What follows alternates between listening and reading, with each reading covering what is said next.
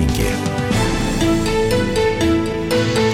Здравствуйте, дорогие друзья. Меня зовут Евгений Беляков. В ближайшие 40 минут будем обсуждать все, э, что так или иначе связано с нашим кошельком. Давайте озвучу э, темы эфиров, которые э, сейчас нам предстоит разобрать. Ну, в первой части мы разберем наши коммунальные расходы.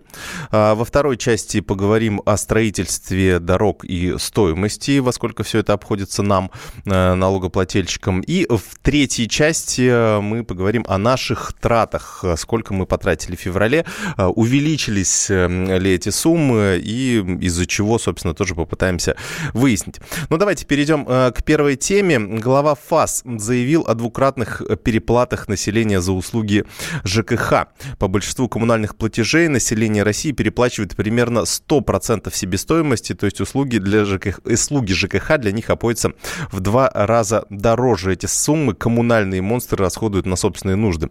А, вот такую информацию сейчас, э, такая информация сейчас идет э, по лентам.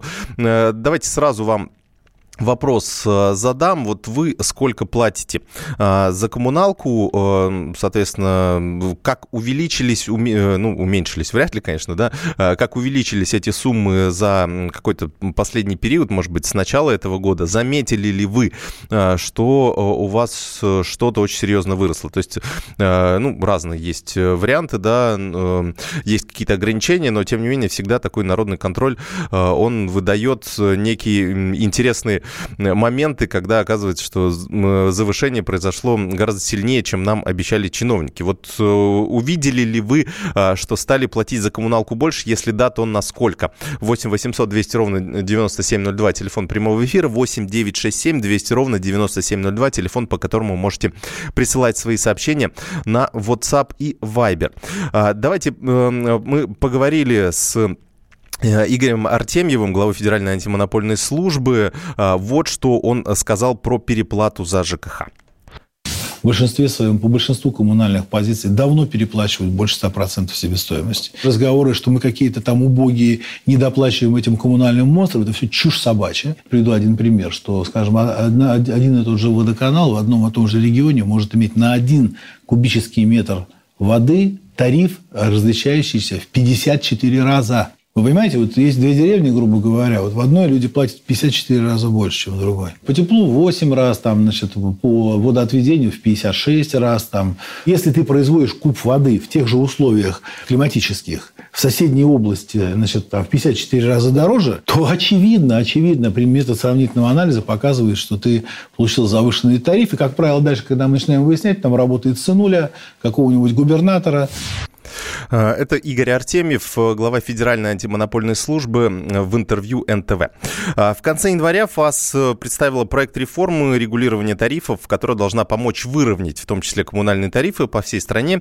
Я напомню, что у нас еще несколько лет назад была такая служба, федеральная служба по тарифам, но потом вот эти обязанности передали Федеральную антимонопольную службу. Сейчас они пытаются навести порядок на этом рынке. Очень все сложно, много различных коммунальных расходов, много Э, нюансов, э, потому что коммунальные эм, хозяйства начинают сразу говорить, что им нужно э, вкладывать много денег в развитие инфраструктуры для того, чтобы все потом не замерзло зимой или не взорвалось летом, например. Поэтому здесь такая сложная схема, и коммунальщики вообще многие говорят, что давайте, давайте в два раза быстрее инфляции повышать тарифы, тогда мы сможем, в общем, все это хозяйство быстро модернизировать. Но и сейчас все-таки принят немного другой механизм, который, наоборот, э, э, хоть и повышает э, расходы на коммуналку, но повышает их меньше, чем на величину инфляции. Такой у нас закон был тоже недавно принят.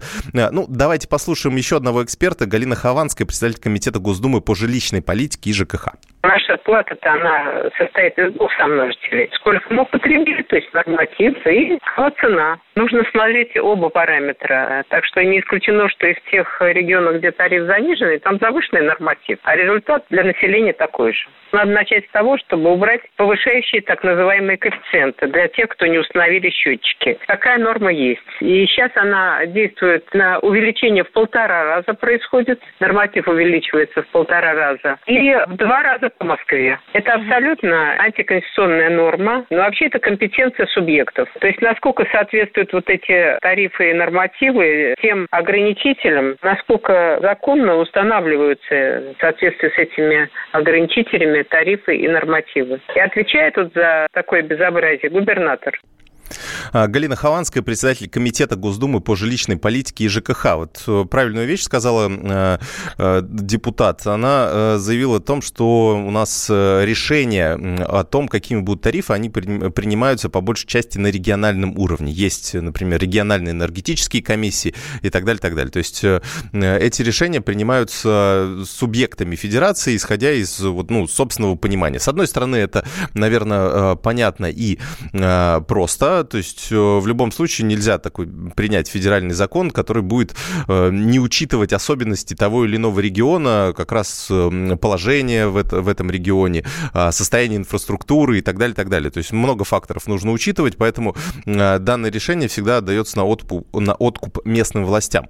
Но, конечно, вылезают вот такие интересные моменты, за которыми нужно все-таки активно следить на федеральном уровне. И, насколько помню, мне кажется, каждый год эти скандалы э, возникают, когда пересчитывают тарифы с начала э, января, и э, люди получают платежки, в которых цифры очень и очень сильно изменились. Ну, собственно, после того, как СМИ поднимают шум, Федеральная антимонопольная служба приходит в эти регионы и начинает каким-то образом разбираться.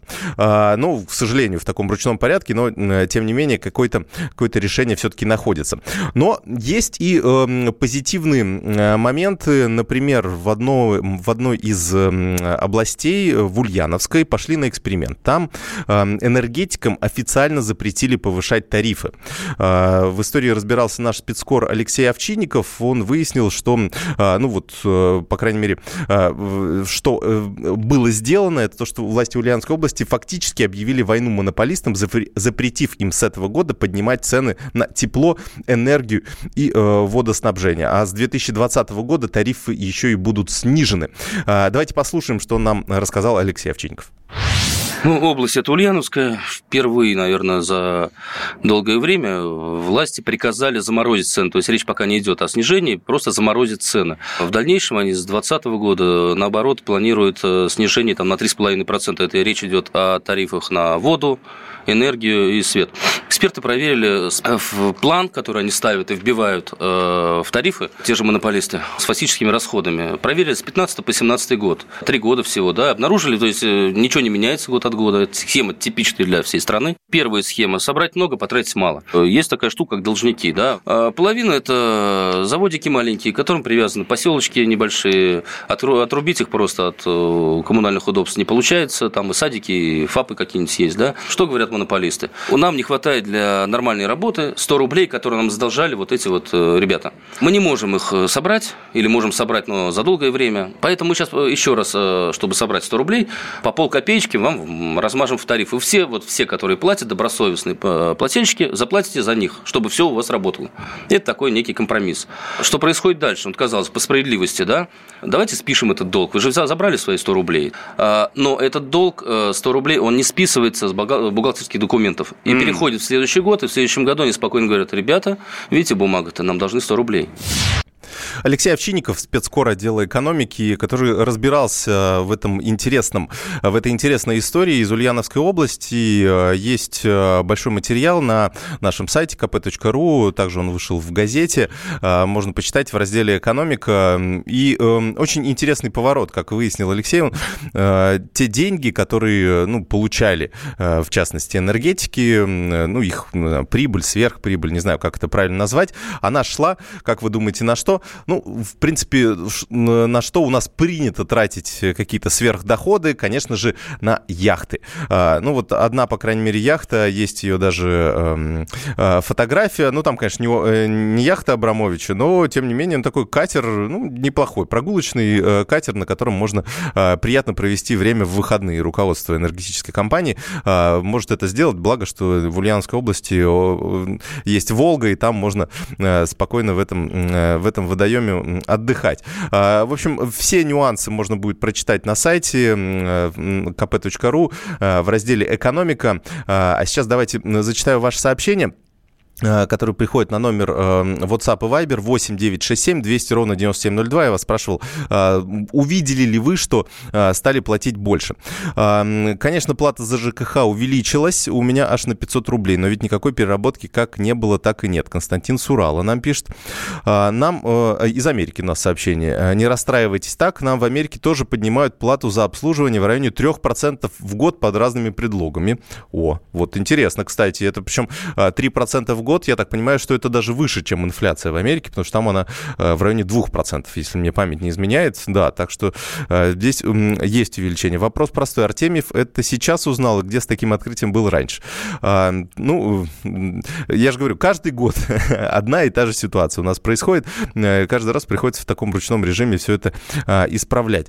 Почему, Вера нам пишет, почему антимонопольщики только констатируют факт, они занимаются борьбой с монополистами, это их обязанность. А, ну, они могут давать предписания, наказания, и, собственно, этим и занимаются. Другое дело, что там э, начинаются вот эти всякие судебные процессы, нет у Федеральной антимонопольной службы. Э, ну, то есть они могут штрафы выставлять. Единственное, что вот это, вот это в их компетенции находится. Я думаю, что что это должно, ну, если с нефтяными компаниями это сложнее, то с коммунальными структурами, я думаю, будет попроще. А, коммунальные услуги только растут, процентов на 10 каждый год. Александр из Перми нам пишет. Ну, э, вернемся через две минуты, обсудим другую тему. Личные деньги. Британские ученые доказали. Главное вовремя. Утреннее шоу «Главное вовремя» с Михаилом Антоновым и Марией Бачининой слушайте по будням с 7 до 11 утра по московскому времени.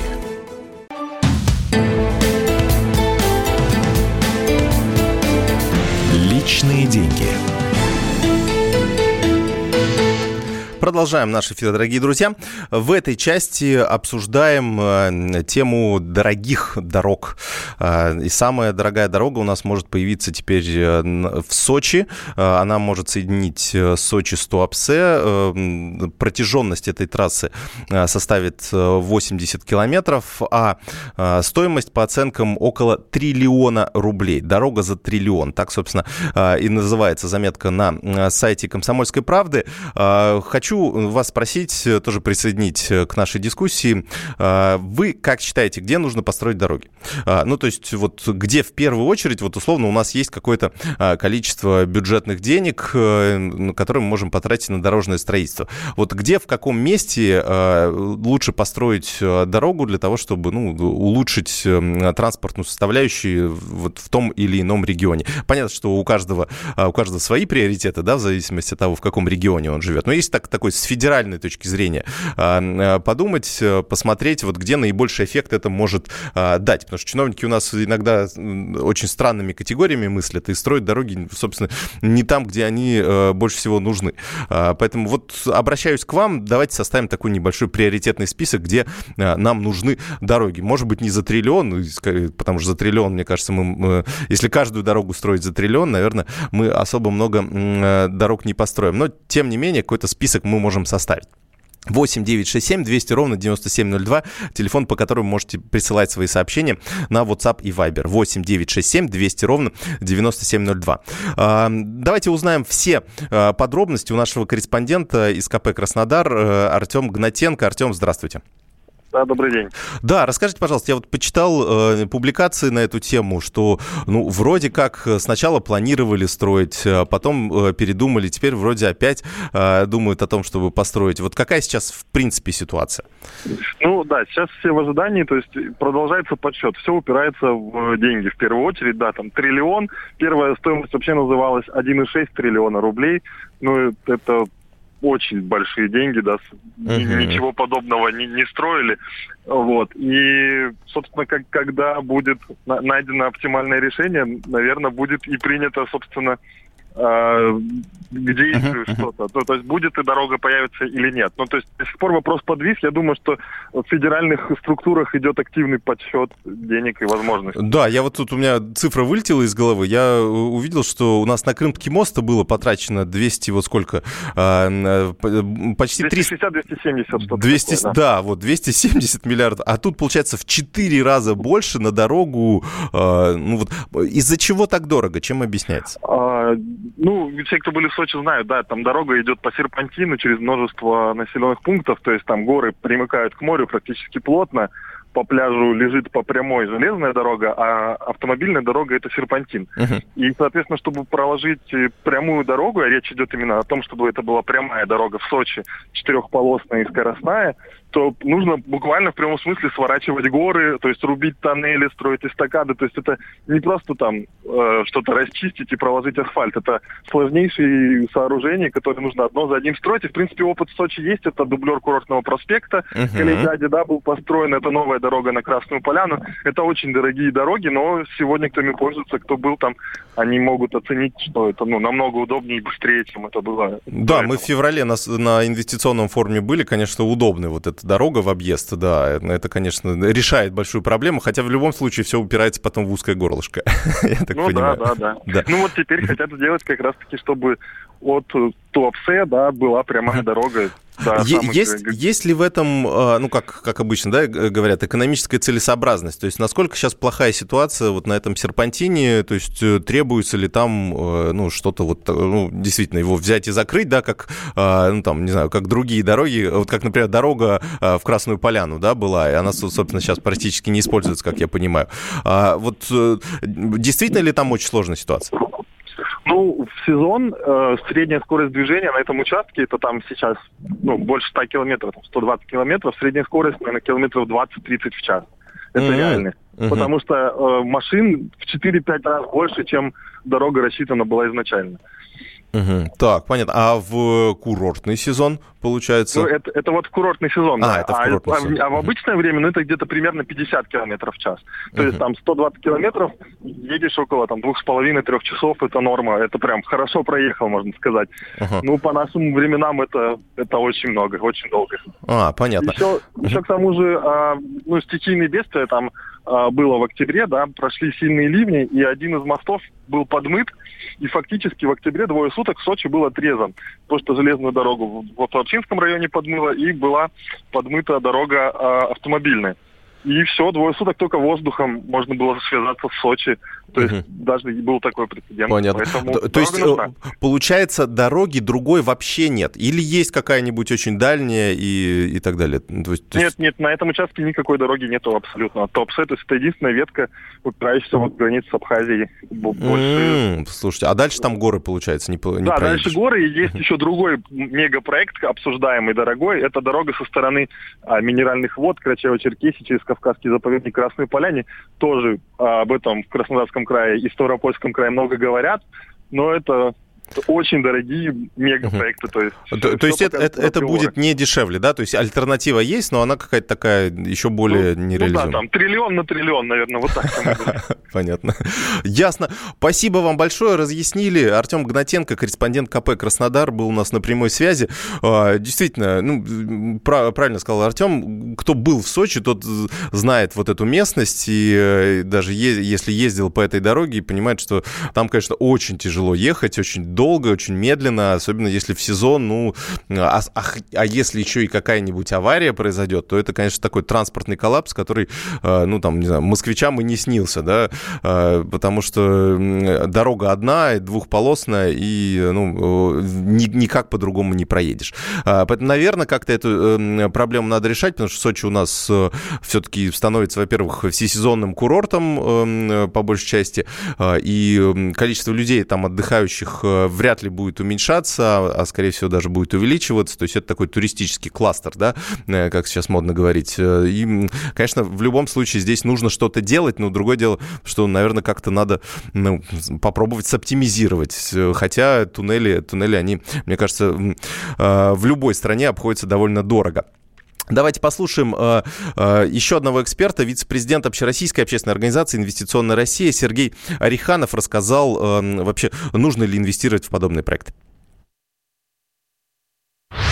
Ситуация сейчас в целом такая. Если можно не делать какой-то инвестиционный проект, то его не делают. Вот то, что называется инвестиционный климат, он просто очень специфически по-разному понимается. Как бы для бизнеса это одно, там, для тех, кто отчитывается о создании инвестиционного климата во многом другое. При этом я анализировал поисковые запросы. Так вот, поисковых запросов на разместить деньги, разместить инвестиции, их больше, чем найти инвестиции. То есть денег в стране много, действительно много, это и статистика подтверждает, и много денег возвращаются. Но инвестируют сейчас, ищут инвесторы проекты в основном одни это действующий бизнес mm-hmm. с хорошей доходностью. То есть туда, куда можно вложить и сразу получать дивиденды. Вот на такой бизнес инвесторов очень много.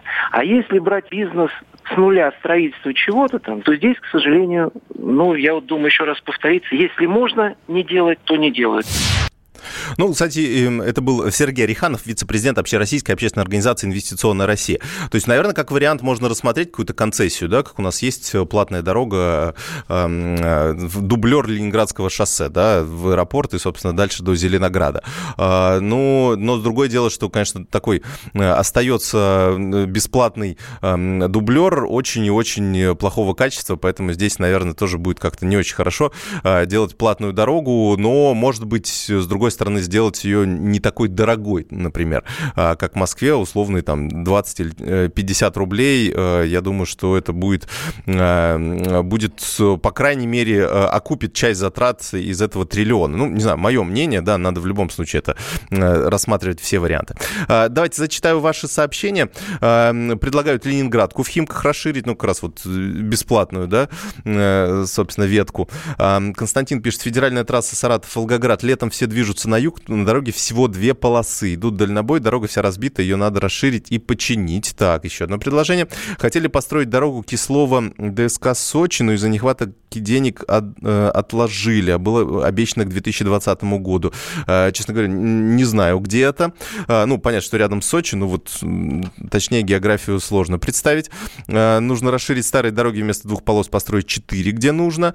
Сделать тоннель до Сочи. Виктор из Ростова предлагает, потому что ездить невозможно вот как раз поддерживают этот проект. Пускай триллион стоит, но если дорога нужна, ну, нужно тратить.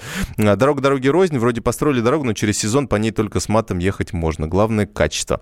Лучше бы мост построили, Саратов-Энгельс, а, а то страшно по нему ездить, Фарид нам пишет. А, давайте у нас еще один звонок мы примем. Дмитрий, здравствуйте. Минутка у нас. Да, добрый день. Я по поводу да, строительства да, да, да, дороги да. Туапсе, да. Э, на мой взгляд, вот мне кажется, это еще какой-то безумный проект. Угу. Потому что в Сочи прекрасный аэропорт. Пожалуйста, если кому не, не нужно. Ну, так аэропорт это если прилетать, а как вы фуру, например, отправите в Сочи с продуктами? Ну, фуры про, проедете 30 километров, ничего страшного не будет. Ну, в смысле 30? Ну, то Я... есть вот по, по дороге, вот по этому серпантину и ну, так конечно. далее? укрепить ее, и все. Ну, вы просто, видимо, давно не были в Сочи, да, и я думаю, что жители южных регионов с вами сильно не согласятся. Но э, понятно, что это, э, когда большие деньги, нужно это все обсуждать и понимать, какая у нас целесообразность будет все-таки. Э, мост мы построили в Крым, э, теперь нужно э, построить дорогу э, в Сочи. И я думаю, что какой-то вариант все-таки нужно искать, потому что иначе будет э, на этом серпантиме все хуже и хуже. Личные деньги. Магеллан прошел вокруг света за три года, и его знает весь мир. Фок и паспорту потратили 80 дней, и про них написали книгу. А с нами это можно сделать всего за полчаса. Знаменитые путешественники в прямом эфире расскажут, где побывали, что увидели и через что пришлось пройти, проехать, проплыть и пролететь. Совместный проект «Радио Комсомольская правда» и Русского географического общества «Клуб знаменитых путешественников». Отправление каждый четверг в 12.05 по Москве.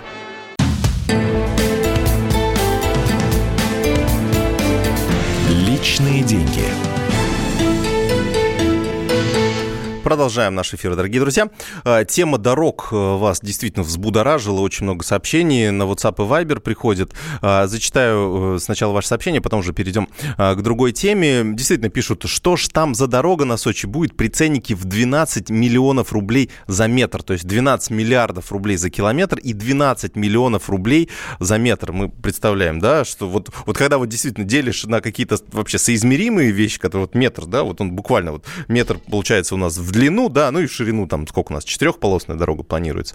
Э, и думаешь, действительно, 12 миллионов рублей за вот эту полоску э, ну, асфальта, да, ну, в, в тоннеле, правда, и так далее. Как-то очень и, и очень много. То есть в любом случае здесь нужно еще раз садиться, считать, э, смотреть целесообразность и так далее. В Минтрансе, кстати, уже заявили, что, к сожалению, они считают, что это пока нецелесообразно, потому что, во-первых, ну, во-первых, дорого, во-вторых, для того, чтобы строить трассу, придется эм, э, останавливать частично движение на действующей трассе, причем как на железнодорожной, так и на автомобильной. И это приведет к еще большим э, пробкам, которые сейчас, и сейчас не маленькие. Но, с другой стороны, здесь вот на чаше весов нужно что-то делать, да, потому что пассажиропоток, э, автомобильный поток, он будет все равно с каждым годом расти, и здесь, ну, расширять инфраструктуру так или иначе можно.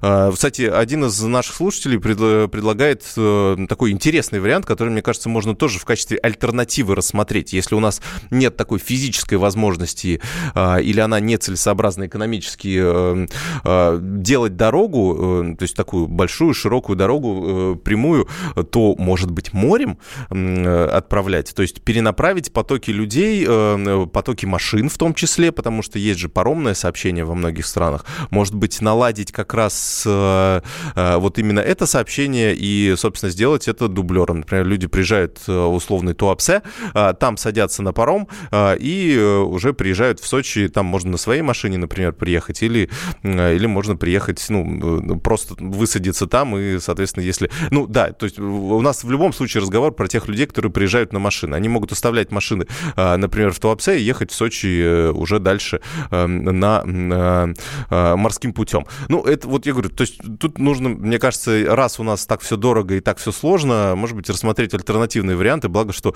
э, что они есть и, возможно, будут даже более экономически выгодны. Ну, давайте поменяем тему. Еще одна интересная тема а, про наши расходы. А, также прошу вашей активности. Вот как вы заметили по себе, увеличились ли ваши расходы в этом году? Если да, то насколько? Может быть, у вас есть какие-то свои замеры, по которым вы определяете, что вы стали тратить больше на 2%, на 5% или на 10%. Будет очень интересно узнать ваше мнение. 8 967 200 ровно 9702 это телефон, по которому можете писать свои сообщения в WhatsApp и Viber. А тема у нас э, следующая. Впервые россияне потратили за февраль больше денег, чем за январь. А, с чем это связано, пытаемся выяснить с президентом исследовательского холдинга «Рамир» Андреем Милехиным. Андрей Владимирович, здравствуйте. Да, добрый день. А, расскажите, пожалуйста, как подсчитываете, вот сколько, сколько тратят россияне, вот в чем методика? Ну так, чтобы понимали наши слушатели. Ну, это автоматическое измерение их затрат специально отобранные 40 тысяч э, россиян, проживающих в 220 городах с населением больше 10 тысяч человек, угу. они фиксируют свои покупки. Фиксируют, сканируя либо так называемый бар-код, либо QR-код, угу. и автоматически в онлайне эта информация приходит к нам, и вот мы регулярно ее обобщаем, как по корзине, как по среднему чеку, как по отдельным регионам, городам. То есть вы им выдали какое-то оборудование, да, с помощью которого они вот это а, делают? Вы знаете, изначально у них были такие небольшие сканеры, но это было 10 лет назад. Сейчас большинство может сканировать своим э, коммуникатором, Угу. У кого есть э, коммуникаторы, там есть приложения. Ну, смартфоны вы имеете в виду? Это смартфоны, да, да ага, которые ага. сканируют или QR-код, или бар-код, и это все автоматически приходит. А может такой вопрос? А вы, им, получается, платите за это что-то, да? Ну, что а, вы знаете, мы что? не платим, это скорее система лояльности, им начисляются баллы, и после накопления баллов они могут их э, э, обналичить, если ага. можно так сказать. И ну, потратить каким-то образом. Подарок на какую-то бытовую технику. Это стимулирует, но это не основной стимул, потому что для многих это возможность еще и фиксировать свои собственные расходы. Uh-huh, uh-huh. А для кого-то это просто участие в той системе, которая влияет вообще на структуру потребления, производства. А с чем, с чем связано то, что у нас короткий февраль был, э, и россияне потратили на 2% больше, чем в январе, который еще был праздничным, да, получается? Вот, ну, есть какой-то вот анализ? Ну, основной анализ, что просто цены стали выше. Угу. Цены выросли, поэтому и наши траты увеличились. Э, цены выросли э, в этом году, и правительство это декларировало. Наверное, уже и граждане это почувствовали. С другой стороны, растут и доходы. И данные Госкомстата или Росстата мы еще не видели.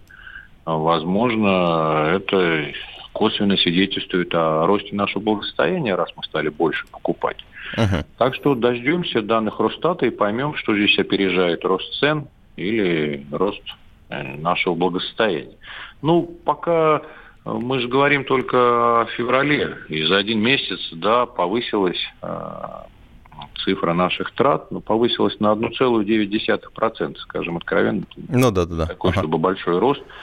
Мы знаем, что бывает сезонный рост в определенные месяцы или предпраздничный рост продаж на ну, 20%. Ну, получается, например, ага. в декабре мы тратим на 20 традиционно на 20-25% больше, чем в ноябре. Но объясняется это предпраздничной закупкой. Понятно. Ясно. Ну, 2%, да, тот же самый НДС получается у нас примерно. А, спасибо вам большое. Андрей Мелехин, президент исследовательского холдинга «Рамир», был у нас на прямой связи. А, у нас сообщение э, от вас. Э, увеличили затраты на 5 так, на 50% э, на те же самые затраты. Армен пишет. Не знаю, на что, на что вы стали больше тратить? То есть это у вас продукты, что ли, так подорожали? Конечно, увеличились, эм, а продуктовая корзина подорожала по сравнению с прошлым годом процентов на 15. Доехать за продуктами тоже стало дороже, а год только начался. А, ну, заканчиваем эту тему. Далее в эфире рубрика «Гость в студии». Обсудим с представителем э, МКБ банка, как бизнес преодолевает проблемы на пути к увеличению доли несырьевого экспорта. Гость в студии.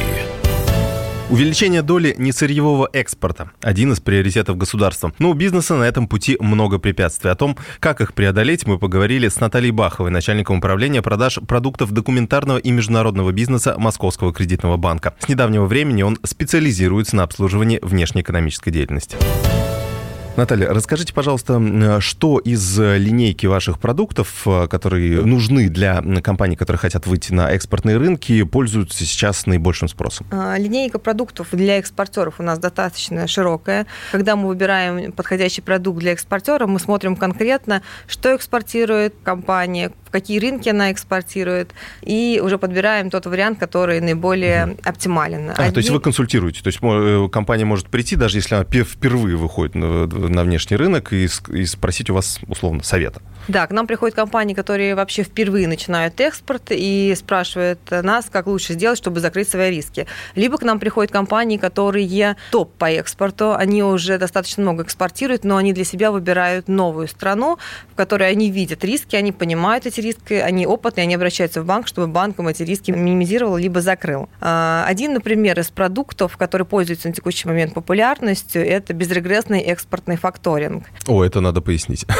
Да, безрегрессный экспортный факторинг – это такой продукт, э, который э, помогает экспортеру одновременно и закрыть риск того, что покупатель иностранный не оплатит за товар, и при этом помогает получить финансирование на период предоставления отсрочки платежа. То есть два в одном. То есть это некий кредит или э, вот как объяснить саму схему? Ну, это да, можно сказать, это вид оборотного кредитования, угу. который включает не просто кредитование, а плюс еще закрытие рисков. Ну, то есть наш клиент э, хочет э, экспортировать, отгрузить, предоставляет отсрочку платежа, там, к примеру, 60 дней своему иностранному покупателю, покупателю. Мы, как банк, сразу же после отгрузки финансируем его на 100% от суммы поставки, угу. и при этом полностью берем на себя риски того, что покупатель иностранный не заплатит. Эти вопросы угу. мы уже решаем сами. А каким образом вы э, в условной Африке будете выбивать деньги, с, например, той компании, которая не заплатит, например? Э, в некоторых случаях мы прям берем и анализируем непосредственно иностранного покупателя, берем финансовые документы и принимаем на него риск. Эта схема больше работает со странами СНГ, Белоруссия, Казахстан. Также мы это делаем следующим образом. МКБ является членом э, FCI, это Международная факторинговая ассоциация, и мы обращаемся к банкам-партнерам, которые представлены в FCI. Также мы реализуем экспортный факторинг с помощью страховых агентств. То есть если наш экспортер хочет экспортировать в ту страну, где нет, например, члена FCI, либо мы сами не можем принять риск, не готовы принять риск на компанию-экспортера, мы обращаемся в страховое агентство и совместно с ним делим риск по данному дебитору. И э, также мы э, используем такую схему, когда мы обращаемся в банк э, страны, в которой находится покупатель, берем от него какой-то гарантийный инструмент, к примеру, мы принимаем риск на этот банк иностранный, иностранный банк принимает риск на покупателя. Делаем сделки так. То есть мы непосредственно смотрим сделку и определяем, как нам, по какому пути угу. лучше ну, идти. Самое главное, чтобы клиента э, все устроило и все деньги э, у него, ему вернулись, а те, которые, за которые он поставляет свой продукт. Да. В гостях у Радио КП была Наталья Бахова, начальник управления продаж продуктов документарного и международного бизнеса Московского кредитного банка. Гость в студии. Личные деньги. Здравствуй, друг. С чем ты к нам пришел? Здравствуйте. Меня зовут Кирилл, и я автоэксперт. Ребята, давайте поддержим Кирилла. Я знаю о машинах все. Я хочу говорить о них, хочу отвечать на вопросы, все время хочу обсуждать автомобильные темы. Как ты борешься со своей зависимостью, Кирилл? А я и не борюсь. Я говорю о машинах каждый день на радио «Комсомольская правда». «Дави на газ» с Кириллом Бревдо. По будням с 8 утра, а также по пятницам с 8 вечера по московскому времени на радио «Комсомольская правда».